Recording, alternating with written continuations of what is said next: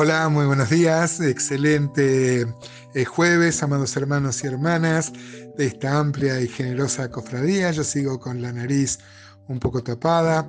Estos cambios de clima. Ayer hizo otra vez calor y esto se refleja en, la nariz. Hoy vamos a continuar los eh, versículos 11 al 15 del capítulo 10 de Eclesiastés Seguimos con, los, con las declaraciones proverbiales que va a hacer Salomón, que va a ser el predicador. Encontramos en estos versículos de manera especial la importancia de la lengua, algo que en todo proverbio, sí en toda la Biblia, no se dedica mucho espacio. La Biblia dice que la vida y la muerte están en la lengua y cuántas veces uno con la lengua puede poner vida o puede matar, ¿no es cierto? Puede traer muerte. Los que somos padres somos muy exhortados con esto a tener siempre palabras de afirmación con nuestros hijos. Es verdad que muchas veces tenemos que reprender y eso es una muestra de amor también, pero no vaya a ser que solo sean reprensiones y no haya palabras de afirmación en nuestros hijos, que es tan importante para que desarrollen el, carácter este, firme para que se sientan amados, ¿no?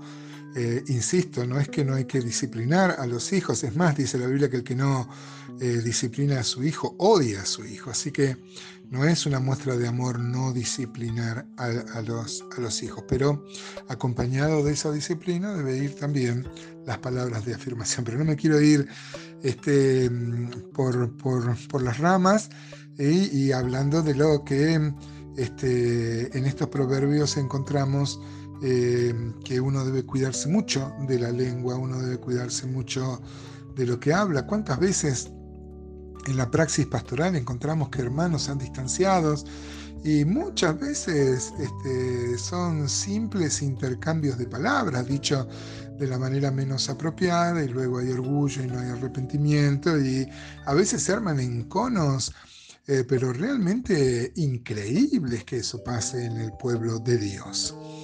Y bueno, y después se va a decir un proverbio acá que el necio es tan necio que no sabe ni siquiera ir a la ciudad, ¿no? Una, una, este, una exageración, porque alguien puede no llegar a, una ciudad recóndita o, una, o un paraje recóndito, pero no a las principales ciudades donde siempre es más fácil llegar, siempre está bien indicado eso. ¿no? Así que vamos a leer Eclesiastés 10, 11 al 15, dice así la palabra de Dios. Si muerde la serpiente antes de ser encantada, de nada sirve el encantador. Las palabras de la boca del sabio son llenas de gracia, mas los labios del necio causan su propia ruina. El principio de las palabras de su boca es necedad, y el fin de su charla nocivo desvarío.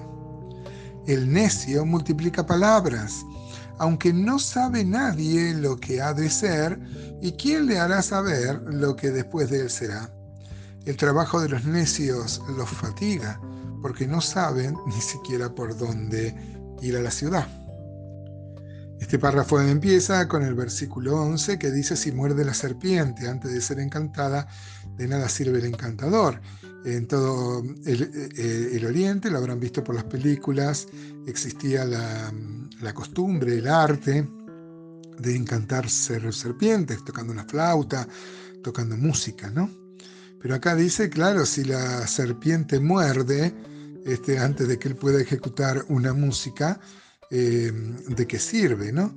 Y bueno, y acá es así, si uno usa la lengua como la serpiente, va y muerde, de nada vale todo lo que viene después porque ya es como que se arruinó todo. Habla del lenguaraz, del charlatán, ¿no? De aquel que, este, como dijimos en toda la Biblia y los proverbios de manera especial, eh, hablan. Justamente también el 12 dice las palabras de la boca del sabio son llenas de gracia, más de los labios del necio causan su propia ruina. Por ejemplo, Proverbio 18 dice que el sabio de corazón recibirá los mandamientos, mas el necio de labios caerá.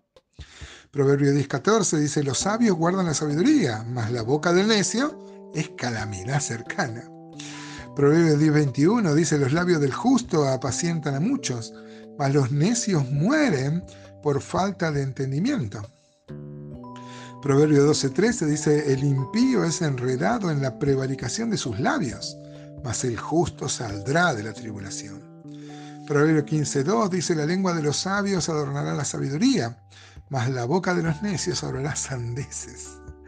Y el 22.11, nomás de este ramillete, podríamos estar todas eh, horas hablando de lo que la Biblia dice acerca de la lengua y cómo muchas veces se expresa o sabiduría o, irracionalidad. ¿no?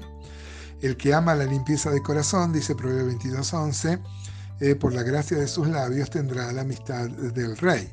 Hay también un viejo proverbio, medio chanza entre nosotros, que dice que a veces es mejor eh, callarse y que luego otros piensen que uno es tonto que hablar y que no queden dudas, ¿no?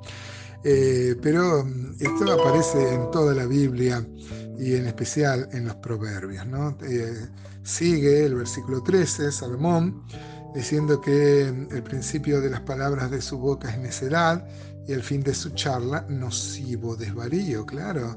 El, principio de las palabras, si es necedad, y el fin es nocivo desvarío, este, puede, puede tener consecuencias muy graves. Hablar pavadas, uno tiene que este, usar la boca que Dios le ha dado para, para la necesaria edificación, dice el apóstol Pablo, que la palabra debe ser sazonada con sal eh, esto no, no, solo tiene que ver que uno no tiene que decir, entre comillas, malas palabras, sino que la palabra tiene que ser la necesaria para la sabia edificación. ¿no?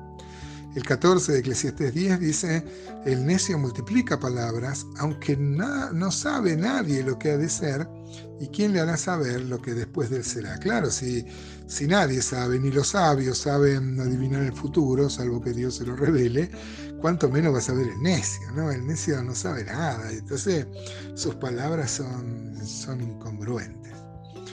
Y es tan necio que dice que su trabajo lo fatiga, y así llegamos al versículo 15, dice que no saben por dónde ir a la ciudad. Ahora, la aplicación, hermanos, que nosotros podemos hacer acá, dice la Biblia que, este, hablando de los tiempos del Evangelio, que este, Isaías 35.8, por ejemplo, dice, y habría allí calzada y camino, y será llamado camino de santidad, no pasará inmundo por él, sino que él mismo estará con ellos, el que anduviere por este camino, por torpe que sea, no se extraviará, ¿no? Déjeme que lo use para aplicar esto. El necio no sabe ni cómo ir a una ciudad, pero si uno elige y sigue al Señor, uno puede llegar a la ciudad celestial, a la salvación, ¿no? El Señor dijo, Mateo 7:13, entrad por la puerta estrecha, porque ancha es la puerta y espacioso el camino que lleva a la perdición. Y muchos son los que entran por ella, porque estrecha es la puerta y angosto es el camino que lleva a la vida, y pocos son los que la hallan, ¿no? Claro, pocos son. Y a mí me alegra, hermanos, y me mueve a la alabanza en esta mañana de jueves, saber que por más torpe que sea, estoy en el camino hacia la, hacia la patria celestial. Eh, entré por la puerta estrecha y si bien hay dificultades, no es como en el mundo. Hemos tomado la mejor, la mejor opción.